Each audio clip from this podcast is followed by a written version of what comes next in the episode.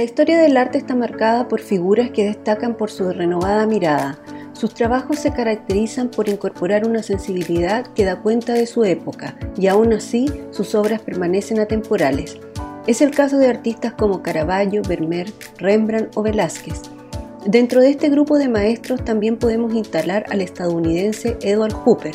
Sus trabajos pictóricos podrían definirse como uno de los principales hitos en la historia del realismo americano del siglo XX. Muchos escritos sobre la obra de Hooper.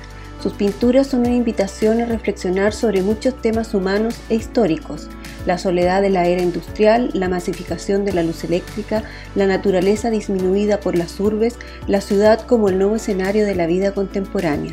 Todo esto sumado a los análisis más técnicos sobre su hermosa maestría pictórica. El libro Hooper no entra dentro de esas categorías de análisis. Es un ejemplar pequeño, escrito por el reconocido poeta, ensayista y traductor estadounidense Mark Strand. El autor selecciona 30 pinturas y las revisa con una mirada personal.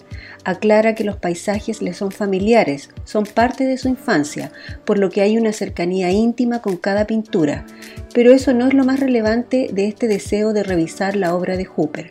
Strand nos va revelando a medida que avanzamos en la lectura la intención de unir poéticamente el lenguaje escrito y la pintura, establecer un paralelo en cómo la luz y la sombra retratan un espacio de tiempo y cómo la palabra reconstruye poéticamente esa realidad. Cada capítulo contiene una pequeña reproducción en color de una pintura y tras ella el texto breve y alucido escrito por Mark Strand.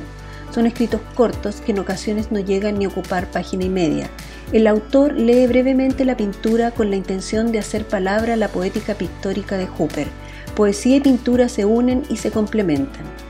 Los comentarios del autor son breves, pero cada uno de ellos deja abierta la puerta al lector para seguir mirando la obra, seguir leyendo la luz y las formas, continuar descifrando la belleza del silencio en las pinturas realistas de Edward Hooper.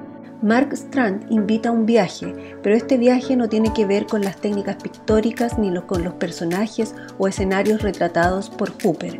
Es una invitación a introducirse en la poesía, la poética de la pintura y las letras, traducir la luz y las formas a palabras.